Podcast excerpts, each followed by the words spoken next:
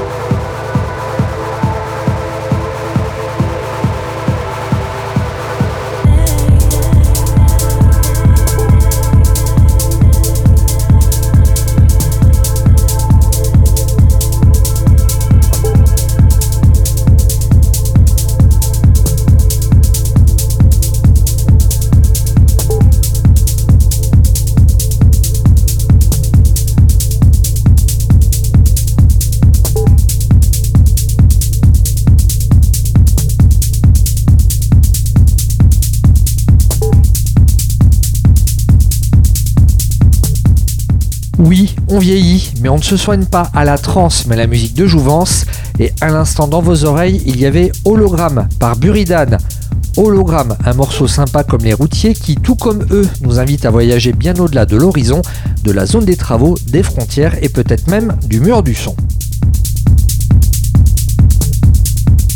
Pour la suite, réglez bien la vitesse de votre chaîne et préparez aussi la trousse à pharmacie. Nous vous proposons un voyage à la verticale avec une production qui monte haut et qui ne retombe jamais. Tout le contraire donc de la gloire et du succès. Vous voici donc prévenu avec un Dimitar Georgiev collé au cul et on s'écoute Just Landed et on comptera le nombre de blessés juste après.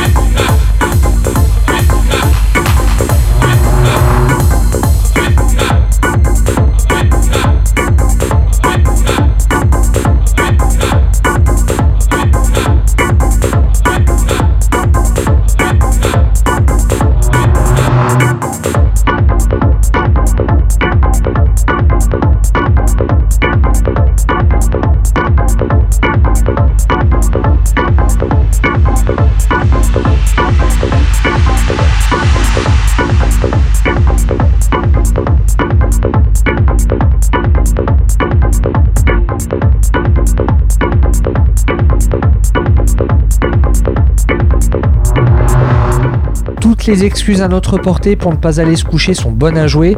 Et celle que l'on vient de s'écouter est signée d'un ou d'une artiste, voire même d'un collectif. Ça s'appelle Phase Twice. Titre du morceau End, End, End. Et c'est à retrouver sur le label espagnol Tutu Records. DJ Academy. L'interview. L'interview. Cette semaine, notre invité n'est pas un musicien, mais un dirigeant de label.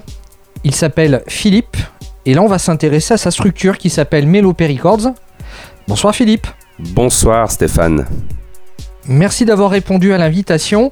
On va donc, comme je le disais, évoquer ce jeune label. Jeune, il est né en 2019. C'est ça.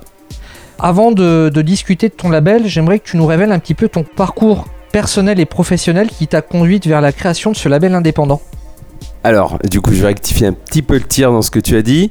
Euh, je suis pas musicien à proprement dit, euh, instrumentaliste ou euh, voilà. Par contre, je fais de la musique euh, en plus d'avoir un label sous le pseudo de Myrdine.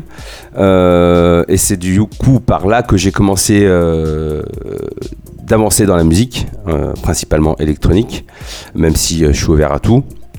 Et donc du coup, bah, mes 20 premières années, on va dire de mes 20 ans jusqu'à mes 35-40 euh, ans, quoi, ça a surtout été lié à cette entre guillemets petite carrière locale, etc. Quoi. Voilà, donc avec des événements, la création musicale, etc. j'ai eu une grosse pause par contre à partir de mes 30, 30 ans jusqu'à 35 ans. Je me suis remis dans la musique et puis voilà, il y a eu une petite émergence de l'idée de créer un label dans les années, enfin il y a il environ 6-7 ans, quoi, donc deux ans avant la création du, label. Et puis voilà, ça devenait un peu plus fort, c'est-à-dire euh, vraiment l'idée de, créer quelque chose et d'apporter, d'essayer d'apporter une pierre à l'édifice et de, et de mettre en avant des artistes euh, en lesquels je crois, en lesquels on croit parce que maintenant on est plusieurs. Mais euh, voilà, l'idée c'était d'agencer la chose un petit peu différemment, d'être de l'autre côté, peut-être du côté artistique et de voir comment ça se passe. Voilà. La prochaine nouveauté du label, c'est un EP du musicien Roglar. Ça s'appelle Maybe It's Love. Et là, on va s'écouter euh, eh bien, ce morceau, mais en version remixée par Mr. Captain Moustache. Donc Roglar, nouveauté du label Melopé Records. Et on se retrouve avec Philippe, le gérant du label, tout de suite après pour la suite de cette interview. L'interview. DJ Academy. Maybe it's not. Maybe it's love. Well, whatever it is,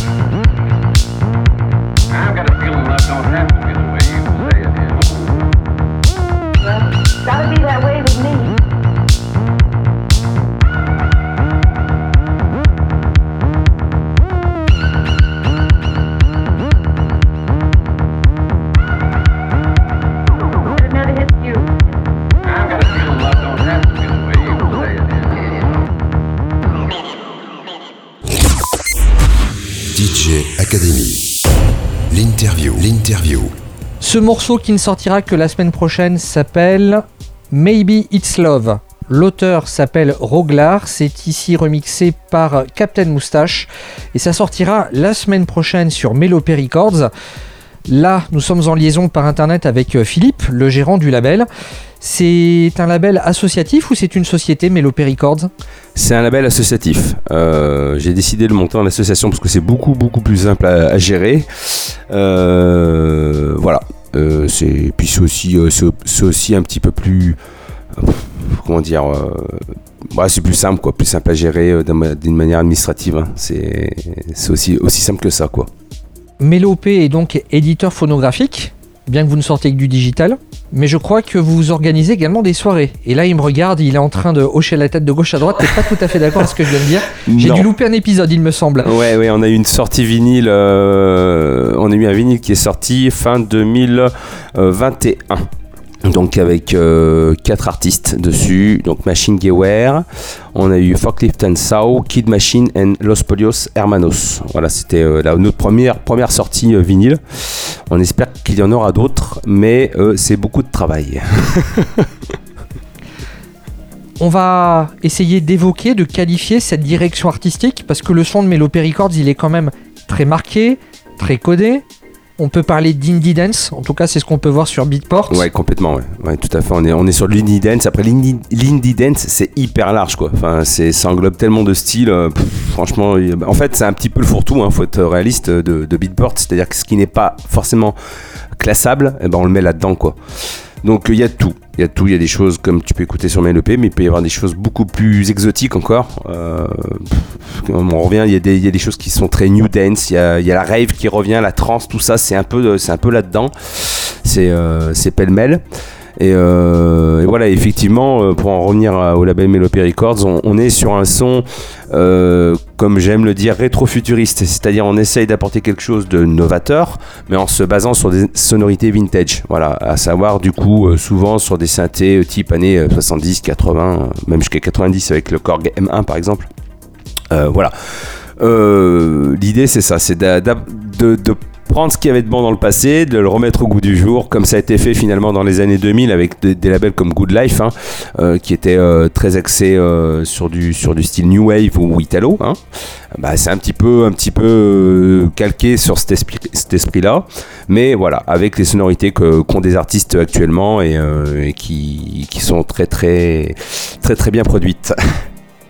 D'après mon oreille, j'aurais plutôt envie de dire que Melopé n'est pas influencé par, euh, par Good Life, mais plutôt par euh, Kitsune. Et je me demandais si au moment où tu as lancé ton label, tu avais euh, des modèles en tête, ou, vraiment si tu t'es lancé à l'aveugle et de manière utopiste.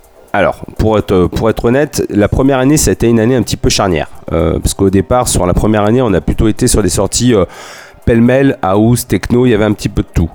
Et j'ai découvert l'artiste Camilo San Juan, euh, qui a donc sorti des releases sur Melopé, qui lui était sur un, un créneau dark disco.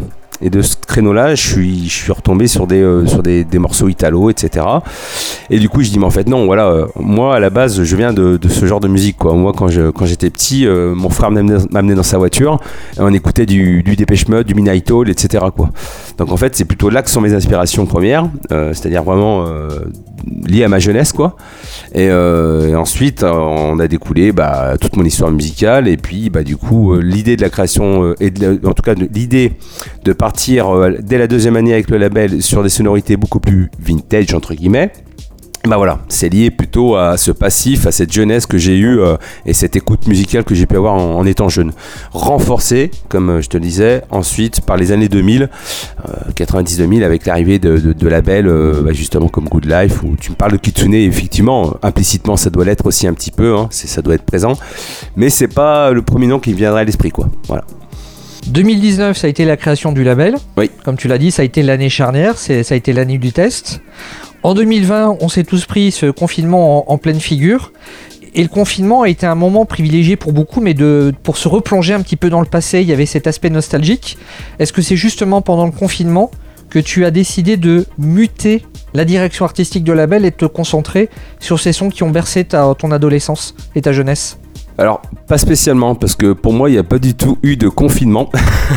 Euh, C'est-à-dire j'ai pas été confiné quoi. Donc euh, euh, via mon travail, j'ai travaillé tout le temps. donc voilà, donc j'ai pas spécialement plus, ça n'a pas changé trop mon quotidien. Euh, même si effectivement le quotidien a changé de, par euh, le port du masque, tout ce qui s'est passé, tout tour l'ambiance qu'il y avait et qui régnait. hein. Mais, euh, mais je veux dire, ça n'a pas changé mon quotidien à moi personnellement. Quoi. Donc non, ça n'a pas, pas influé en tout cas sur ce choix-là.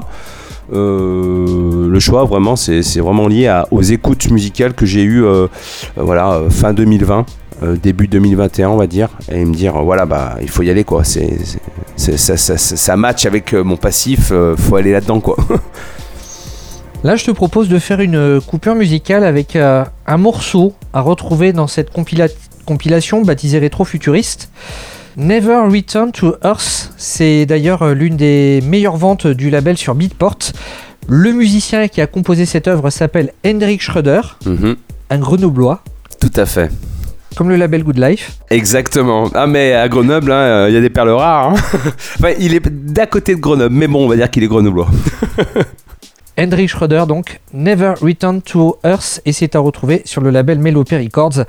Et on continue cette interview avec Philippe, le gérant du label, tout de suite après. L'interview. DJ Academy.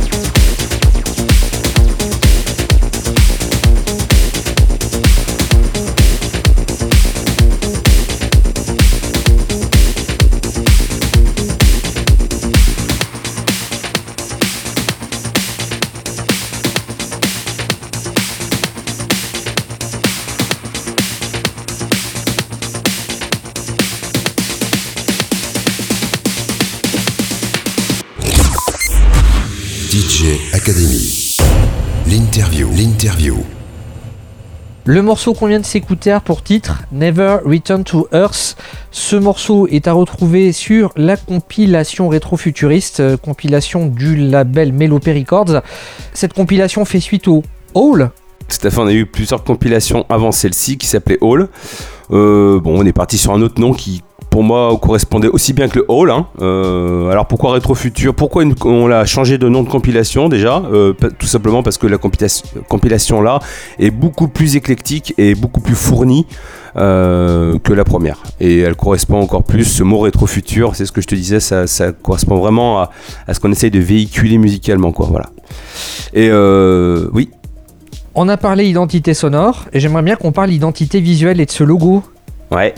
Ok, et bah tout ça c'est simple, c'est euh, une création personnelle, hein. donc euh, c'est parti d'une typo d'une police qui s'appelait Beischer, euh, donc t'écris mélopée.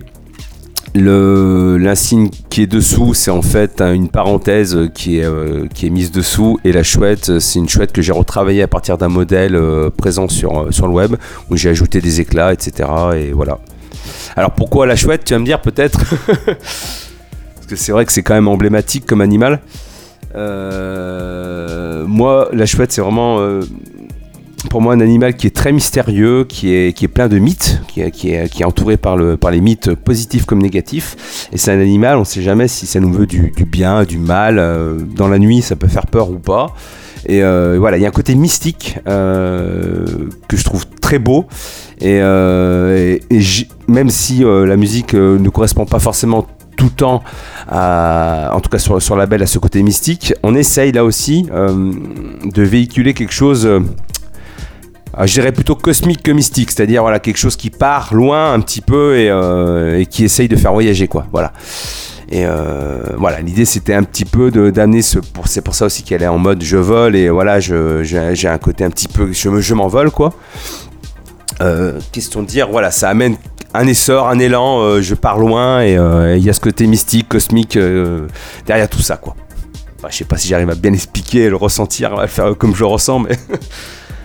Aujourd'hui, il y a combien d'artistes au sein de Melopé Records Waouh, c'est une très bonne question. Euh, alors pour l'année 2000, euh, alors franchement, j'ai j'ai pas le récap sur les euh, sur les presque bah, presque 4 ans. Enfin, ça fera 4 ans en septembre, donc euh, sur les 3 ans et demi, on va dire. J'ai pas le récap, mais euh, on doit bien avoir 60-70 artistes, je sais pas. Parce que rien que l'année dernière, déjà, euh, on avait euh, on avait entre 20 et 30 artistes, je, je crois. Donc euh, bon, peut-être pas 60, mais allez, une 40, cinquantaine quoi. Voilà. Combien de sorties jusqu'à ce jour? Alors, euh, en release, on doit être à 37, je crois. Euh, plus ensuite des sorties euh, qu'on met en free download qui sont des edits d'artistes euh, euh, qui amènent bah, soit un remix d'un titre hyper connu comme Jeanne Masse on a eu un artiste lyonnais qui s'appelle Fazer qui a fait un, un edit de Jeanne Masse qui a très très bien marché du reste Euh, il a fait aussi un autre edit d'Alain Souchon euh, il y a eu un edit de Kim Wilde voilà il y a plusieurs edits qui sont sortis en plus des releases euh, alors, je compte dans les releases et compilations. Et donc, en plus, il y a eu ce fameux, ce fameux vinyle. Voilà. Qui était aussi une sortie digitale. hein. Toujours côté statistique, quelle est la meilleure vente du label Alors, euh, ça se tire la bourre, je crois. la meilleure vendue label, alors on a eu Tu- Tulochi qui a très bien marché. euh, euh, C'était l'année dernière, si je dis pas de bêtises. C'est un artiste italien qui est pareil, qui est un, féru de machine, qui maîtrise la synthèse parfaitement et l'analogique. Et voilà, qui a fait une très belle sortie, enfin avec un single qui a été remixé par Kim Cheese, entre autres. Et voilà, ça a très bien marché cette sortie-là. Euh, la sortie euh, Rétro Futur a très très bien marché aussi. Et euh, quand on regarde, si on parle de statistiques au fil des, des années, des mois qui passent, euh, bah, le label se faisant connaître, les sorties marchent aussi un petit peu de mieux en mieux au prorata, on va dire, des années quoi. Je sais pas si j'arrive à me faire comprendre. Peut-être que si on sortait quelque chose qui est sorti il y a deux ans maintenant, peut-être qu'elle marcherait mieux quoi. C'est ça que je veux dire. Mais bon, ça, ça va de pair, quoi. C'est-à-dire que par la promotion, par le biais de la promotion, de la communication, bah, le label se fait connaître et du coup les artistes aussi.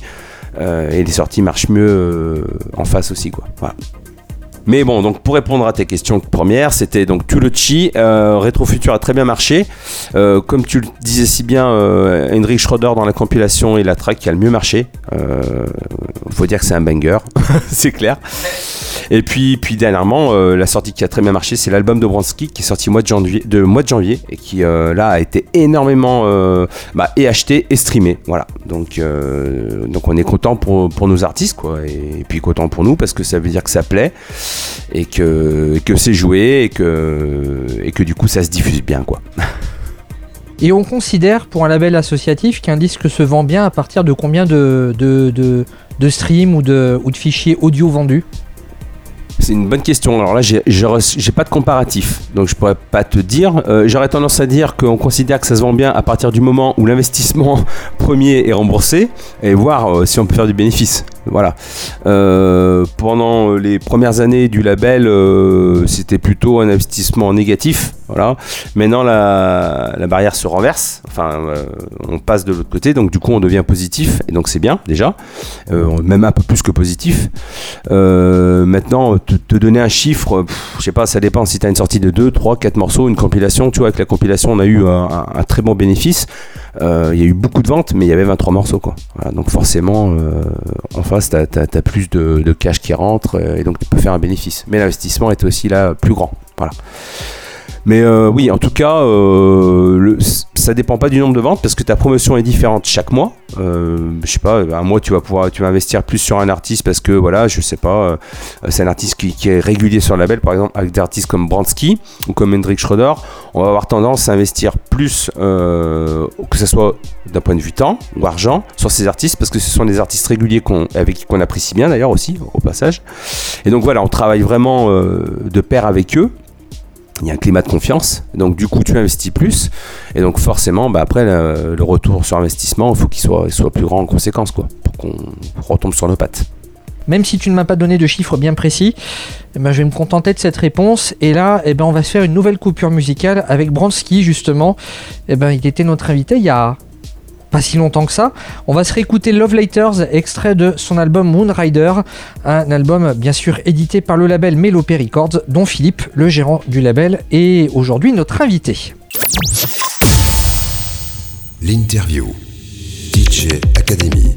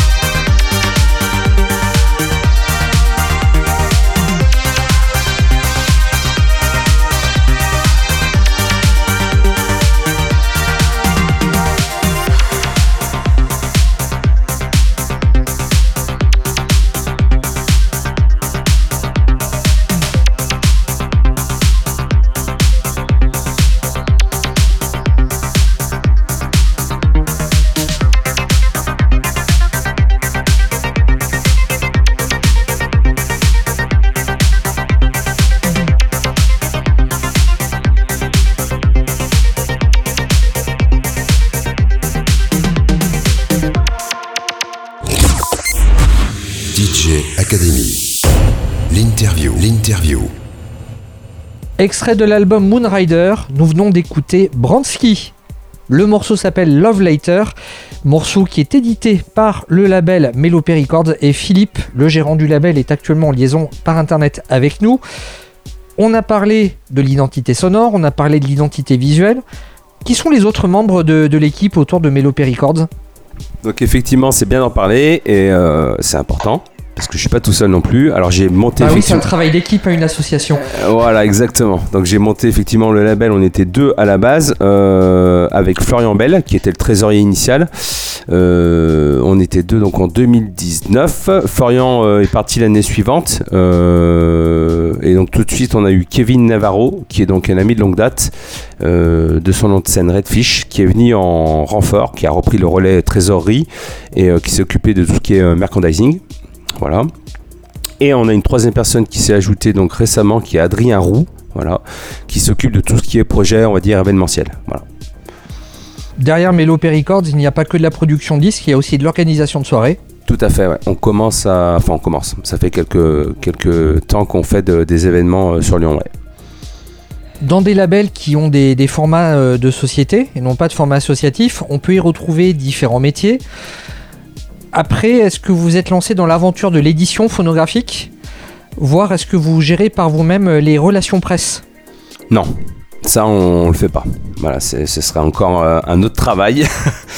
Donc euh, rajouter à tout ce qu'on a déjà à faire, ce serait compliqué en l'état. Après, on verra plus tard, pourquoi pas. Mais ça peut être des idées à travailler, mais pour l'instant, c'est trop de travail, sachant qu'on travaille tous les trois à côté en plus. Donc Voilà, si, je te pose la question, c'est que c'est pas innocent. J'ai été contacté par euh, un attaché presse que vous avez mandaté. Du, coup, je m'amuse d'avoir été approché par un attaché de presse espagnol pour me vanter les mérites d'un label lyonnais, alors que géographiquement parlant, bah, on n'est pas si loin que ça. oui, C'est- paradoxal quand même de, de devoir mandater un espagnol pour pouvoir faire de la promotion en France et vous faire connaître en France. Après, c'est suivant ton réseau, comment il, il se fait en fait finalement. Euh, moi, il s'avère que le réseau euh, musical s'est beaucoup développé au départ en Espagne. Et donc du coup, euh, le contact que j'ai obtenu pour euh, faire la promotion euh, du coup sur les, sur les plateformes, etc., ou même vers des artistes DJ reconnus, on va dire, en tout cas qui, qui, sont, qui ont une, une reconnaissance euh, dans le milieu artistique euh, de la musique électronique, euh, bah, il s'avère que cette personne était espagnole et du coup euh, c'est Louis, oui effectivement. Et donc du coup bah oui, euh, on est passé par l'Espagne pour ensuite être redistribué, euh, enfin en, termes de promotion en France ou même en Europe quoi. Et euh, c'est vrai qu'on a on a commencé comme ça, mais bon ça après euh, après on aurait pu se rapprocher de euh, de personnalités, enfin ou même de, de structures françaises. Hein. Ça aurait pu être possible. Bon bah là ça s'est passé comme ça. euh, bon c'est que bah là, tu vois actuellement maintenant du coup alors Louis on travaille plus trop avec lui même si on est toujours en bon contact hein, c'est pas le souci. Maintenant on travaille euh, avec une structure française voilà. Donc euh, qui, euh, est gérée par Minitel la chaîne SoundCloud. Je sais pas si ça te parle. Du coup c'est une chaîne qui est vraiment spécialisée dans l'indie dance. Et euh, ils ont monté euh, une agence de promotion. Et donc du coup euh, on passe par eux maintenant pour, euh, pour être distribué on va dire vers euh, euh, vers les DJ reconnus quoi. Voilà c'est ça que je veux dire. Euh, après nous on a aussi notre réseau qui s'est formé au fil des années hein, euh, avec tout un panel d'artistes pour, pour lesquels on, avec qui on est en contact régulièrement. Donc petit à petit aussi on, on a aussi notre propre réseau qui, qui se monte quoi. Voilà. Enfin, qui se forge. On en parlait aux antennes tout à l'heure, la, la philosophie de, de Melopé Records peut me rappeler celle de, de So French Records, un autre label associatif. À, l'image de, de So French Records, vous, ne travaillez pas qu'avec des musiciens français, il y en a qui peuvent venir d'Europe. Est-ce que certains viennent de destinations peut-être un peu plus exotiques, du genre l'Asie, les États-Unis, l'Amérique du Sud? Parce que le son indie dance en Amérique du Sud, il explose. Hein. Eh ben, t'as tapé dans le mille, hein parce que typiquement, on a des artistes brésiliens. Au Brésil, il y a énormément d'artistes rétro-futuristes. Euh, on a travaillé euh, pas mal avec Neuroticker, qui a d'ailleurs sorti aussi un, LP, pour pas dire album, mais bon, enfin un LP, en janvier 2023, euh, 2022, pardon. Euh, donc Neuroticker qui est un artiste brésilien. On a aussi travaillé avec Uchi Kuchi Papa sur un release des artistes d'Amérique du Sud nous envoient des morceaux qui correspondent effectivement à la couleur musicale du label. Ça c'est indéniable. On a, oui, on travaille effectivement beaucoup avec d'Européens. Euh, L'Asie, pas trop. Bah, c'est pas qu'on est fermé à l'Asie. Ce serait même d'ailleurs avec plaisir. Euh, et en plus, d'ailleurs, il y a pas mal d'artistes. Enfin, pas mal. Il y a certains artistes qui sont très indie dance. J'ai essayé d'en contacter certains ou certaines. euh, dont je tairai les noms et euh, on va essayer de travailler sur, euh, sur un ou deux artistes euh, qui viennent du continent asiatique.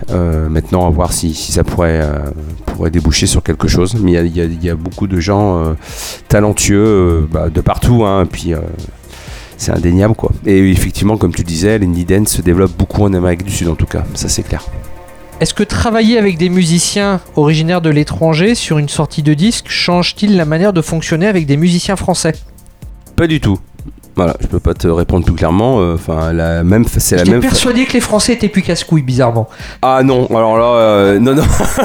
Ça, je vois, je vois- on est réputé pour être comme ça. Bon, bah, c'est vrai, c'est vrai que le français est réputé. non, non, mais euh, franchement, que non, j'ai jamais fait de. Il n'y a jamais eu de différence entre un artiste français ou non français.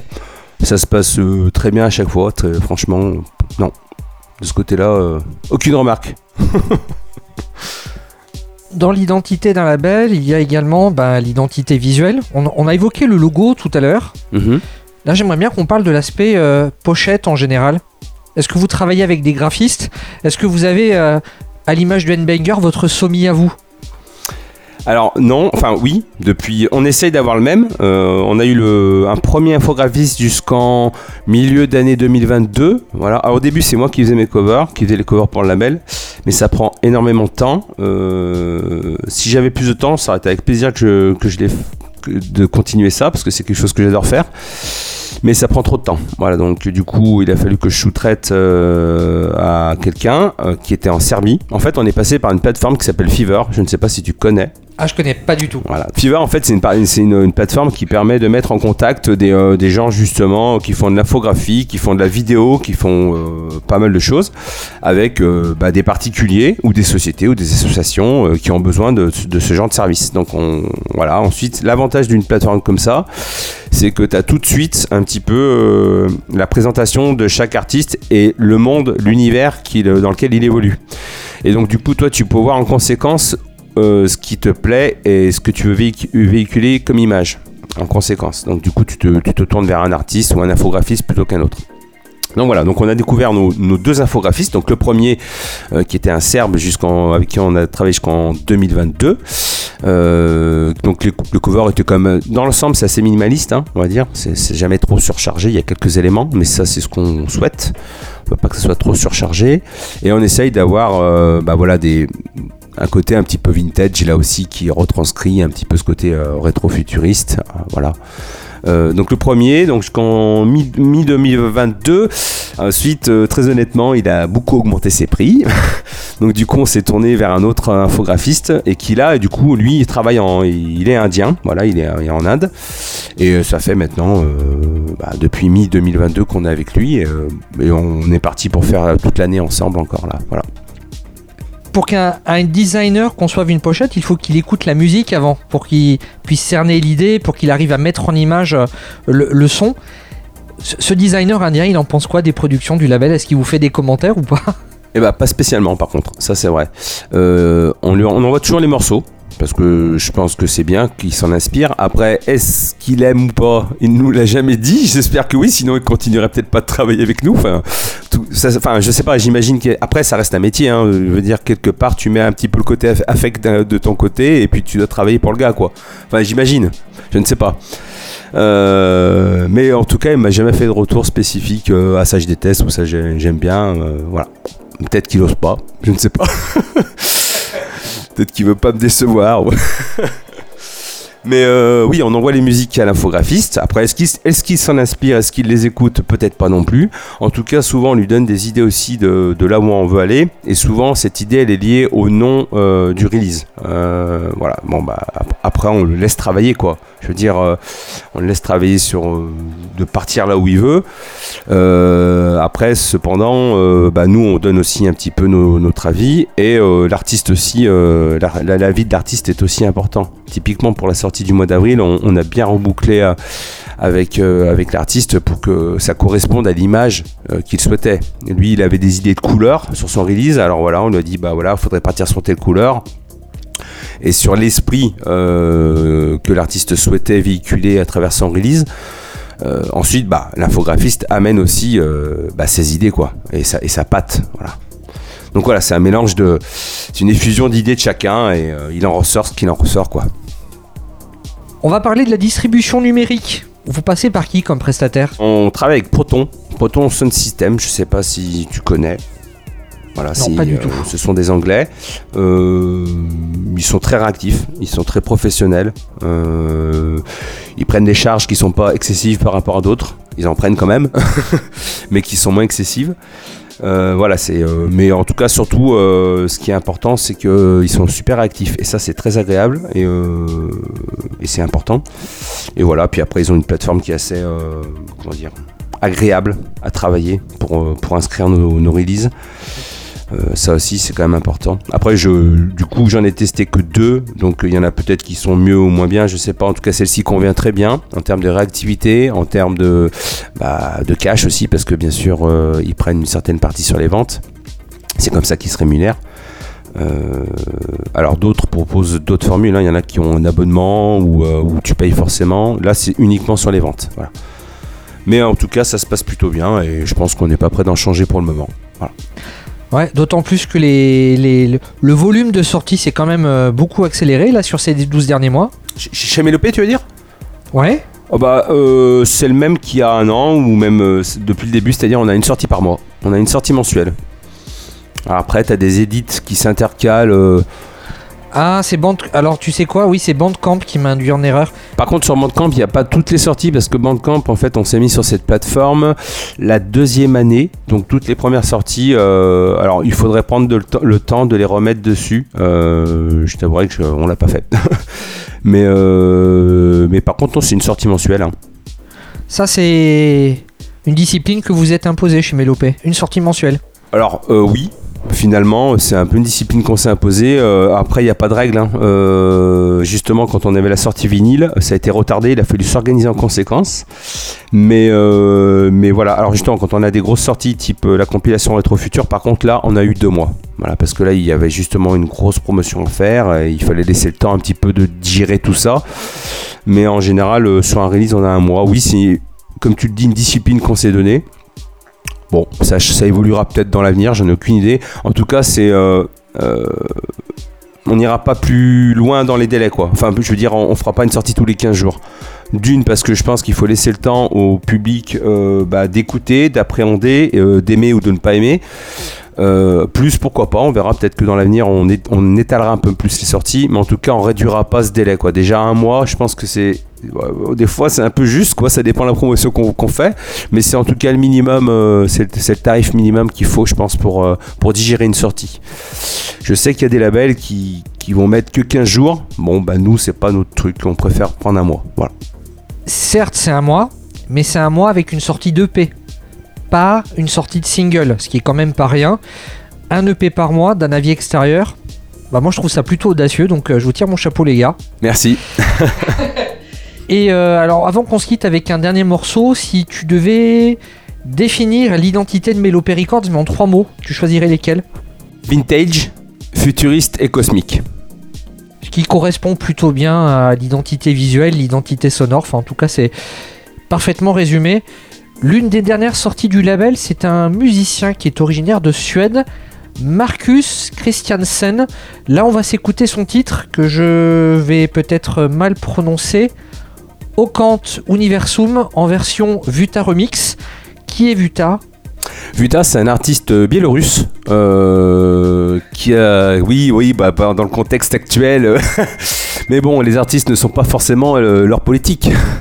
J'espère en tout cas, mais en tout cas, le, feeling est très bon avec Vuta et à mon avis, il n'est pas du tout dans le contexte pro-Poutine. Euh, pour clore le débat politique. mais euh, ouais, ouais. Non, mais comme t'as eu un petit sourire, un petit rire, je me suis dit tiens. Tu sais, ça, ça- ça- ça sort de l'ordinaire, tu vois. C'est Oui, c'est c'est moins moins c'est plus rare qu'un Brésilien ou qu'un Allemand ou qu'un Français, c'est clair. Mais comme quoi, comme quoi, voilà. Mais les pays de l'Est, attention, beaucoup beaucoup d'artistes euh, euh, qui poussent en ce moment. Il y a ça en Slovénie, en Biélorussie, euh, même en Russie d'ailleurs. Il y a des il y a des artistes qui sont assez impressionnants, euh, qui sont très talentueux. Euh, et donc Bouta est biélorusse. Euh, il a sorti un track euh, à titre personnel original sur la compilation. Là, il a signé un remix et reviendra avec un release complet euh, dans pas très longtemps.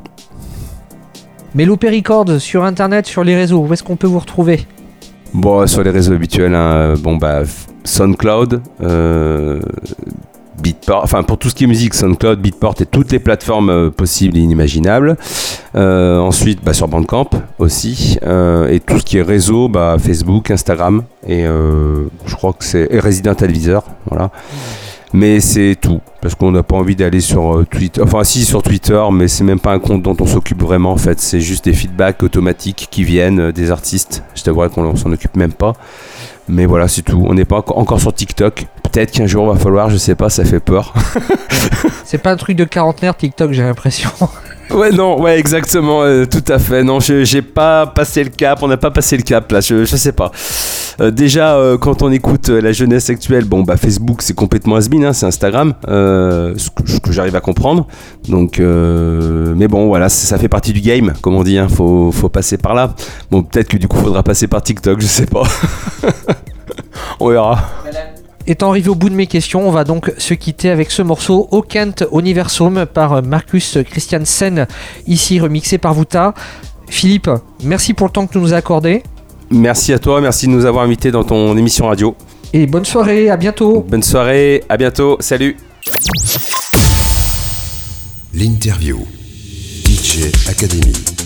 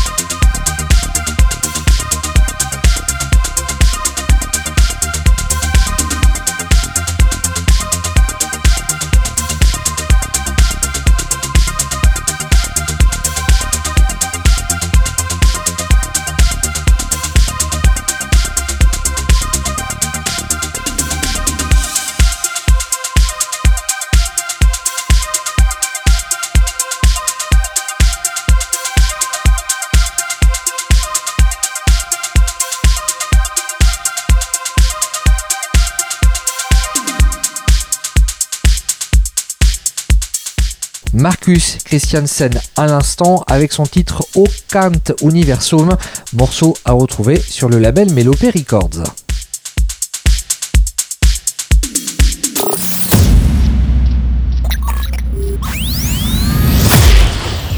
GPS approximatif mais MP3 portatif, notre morceau de conclusion, millésime 1996, vient tout juste de faire son arrivée sur les plateformes de streaming dans une version remasterisée. Voici notre classique de la semaine. DJ Academy, le classique. Sur notre trajectoire spatiale, il y a maintenant Earthquake de Scanix, ici proposé en version dry remix, une version auto-remixée. Earthquake, c'est un banger romantique qui met de la passion dans la musique électronique. Et Scanix, eh c'est déjà 30 ans d'activité musicale, donc on ne le présente plus. Scanix reste bien sûr l'un de ses inventeurs du slow du futur, celui sur lequel on dansera dans une combinaison Teflon et de luxure avant de repartir en navette pour de nouvelles aventures. Avant de refermer la porte à clé, avant d'allumer le réverbère et le DJ, avant de descendre le rideau de fer et de passer par la case vestiaire, on va donc se redécouvrir Earthquake par Scanix en version dry mix. Un morceau techno instrumental qui, s'il avait des voix, eh bien vous dirait en toute simplicité bon pyjama, jolie chambre à coucher et belle soirée. DJ Academy, le classique.